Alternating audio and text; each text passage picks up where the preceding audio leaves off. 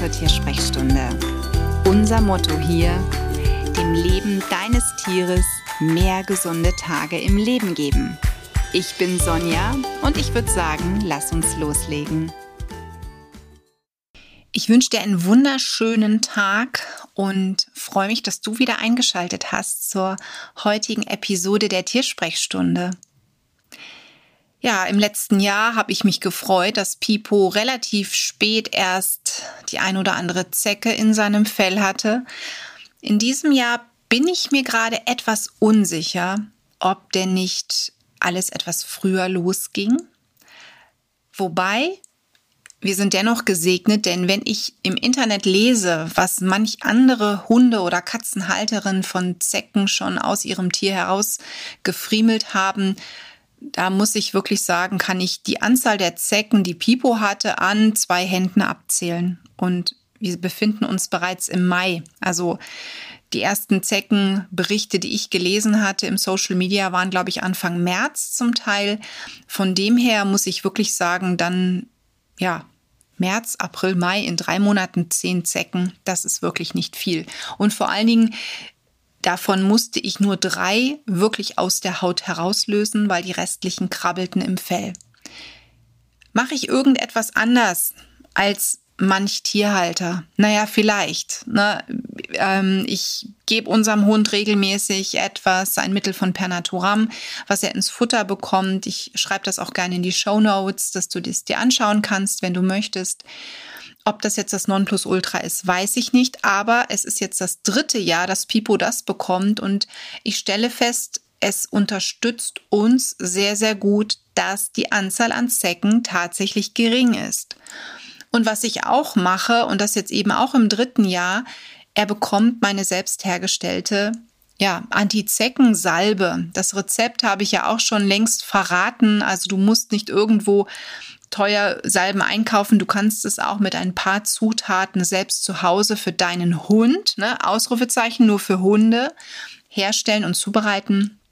Und das ist eben etwas, was Pipo, ja, hilft, würde ich sagen. Plus eine optimale Ernährung.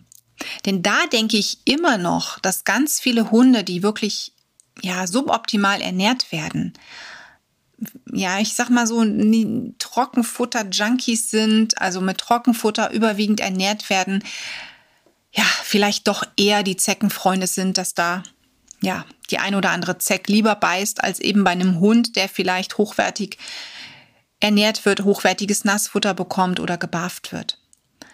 Das Immunsystem, finde ich, auch spielt eine große Rolle. Je gesünder und vielleicht auch je jünger ein Hund oder eine Katze ist, umso weniger Zecken bringt sie vielleicht mit. Auch möglich. Ne?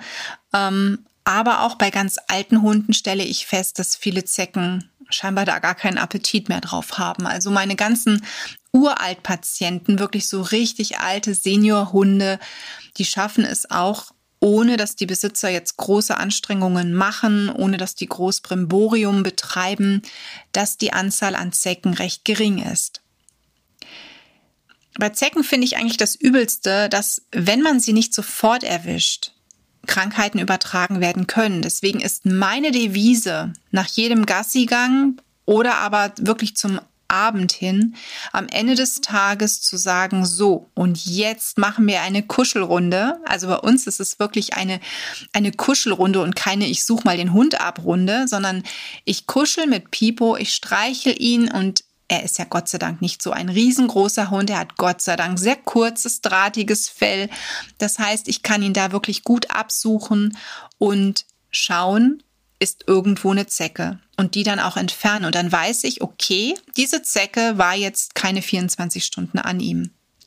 Das ist immer ganz wichtig, dass man Zecken möglichst früh entfernt, damit sich über den Speichel der Zecke keine Erreger ja, im Tier verteilen und zu Krankheiten führen. Ne? Deswegen nimm dir da wirklich immer die Zeit, dass du frühzeitig dein Tier ja untersuchst, mit ihm kuschelst. Das ist natürlich, wie gesagt, bei manchen Hunden und auch bei Langhaarkatzen ein großes Thema. Also ich bin da wirklich dankbar, dass wir zum Beispiel keinen Golden Retriever haben, denn in dem Fell gerade wenn das auch dickes, dichtes Fell ist, ja, da würde ich wahnsinnig werden, ähm, eine Zecke zu suchen. Also von dem her bin ich schon dankbar, dass Pipo so ein Fell hat, auch wenn es schwarz ist. Na, also da wäre mir ein weißer Hund tatsächlich lieber, denn da müsste ich nur gucken und würde es direkt sehen, ob da was krabbelt. Das ist natürlich im schwarzen Fell, ja, sehr, sehr schwierig. Bei Zecken, wie gesagt, Schnelligkeit ist wichtig und gegebenenfalls gewisse Maßnahmen, die du über das Futter spielen lässt oder aber auch durch eine Hautpflege. Und, und das Antizeckenöl, na, das Rezept verlinke ich, wie gesagt, auch nochmal. Das gibst du auch nicht vollflächig auf deinen Hund auf, sondern wirklich nur punktuell. Also Pipo hat so drei Punkte, wo ich es einmassiere. Das ist einmal der Nacken, dann ähm, an der Brust ein Punkt und dann am Schwanzansatz. Das sind so die drei Punkte, die ich primär nehme, ab und zu, wenn ich weiß, okay, da wo wir lang gehen, höhere Gräser, tue ich es auch in die Achseln. Also das heißt, es sind dann statt der drei Punkte, sind es sieben Punkte, in die ich wirklich nur eine ganz kleine, dünne Schicht von dem Antizeckenöl packe. Und das Antizeckenöl mache ich mir einmal im Jahr. In der Regel im Frühjahr stelle ich es neu her, habe dann den Tiegel vom Vorjahr wieder komplett gereinigt, sauber gemacht, ausgespült, desinfiziert und lagere das Öl, weil darin ist ja auch Kokosöl enthalten, was bei Wärme sehr schnell flüssig wird. Das lagere ich im Kühlschrank. Man kann auch einen kühlen Ort wählen, ein Treppenhaus zum Beispiel, wenn das da wirklich angenehme Temperaturen hat oder den Keller, dann muss man es nicht in den Kühlschrank stellen.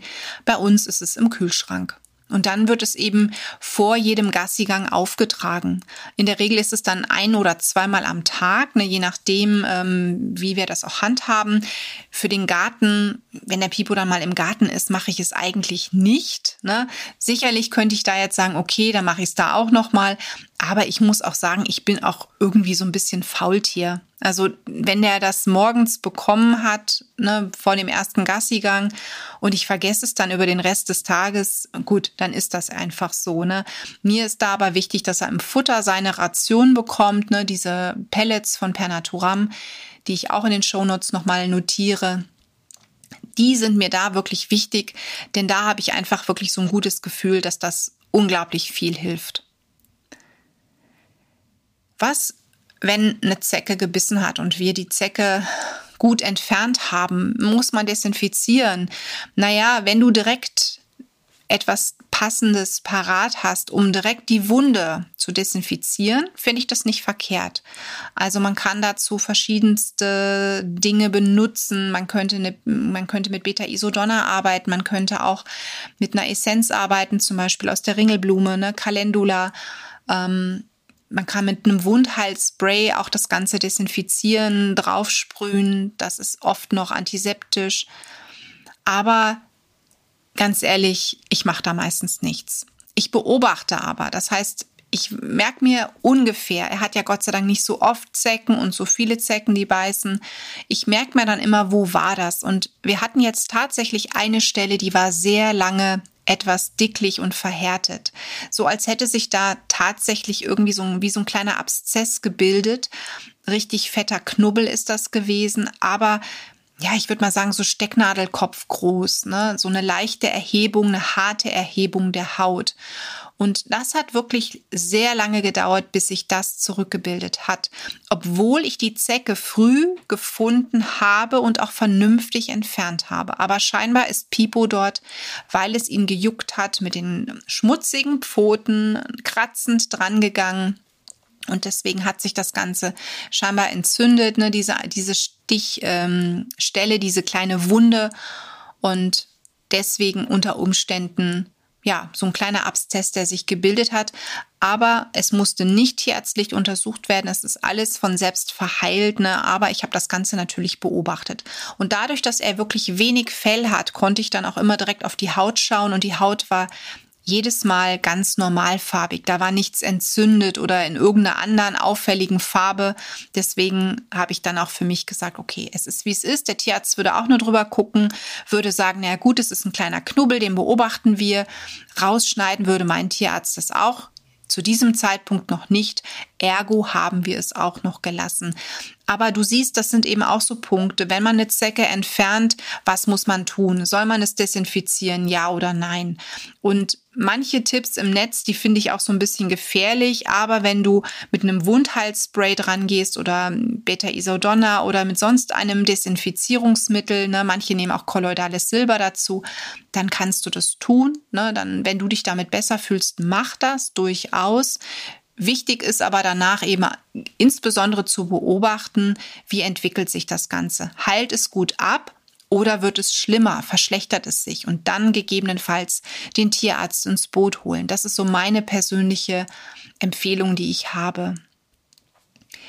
Und was ich bei Pipo aber tatsächlich mache, das mache ich aber aus einem anderen Grund, der aber wiederum auch wieder gut wäre in Sachen Boreolose.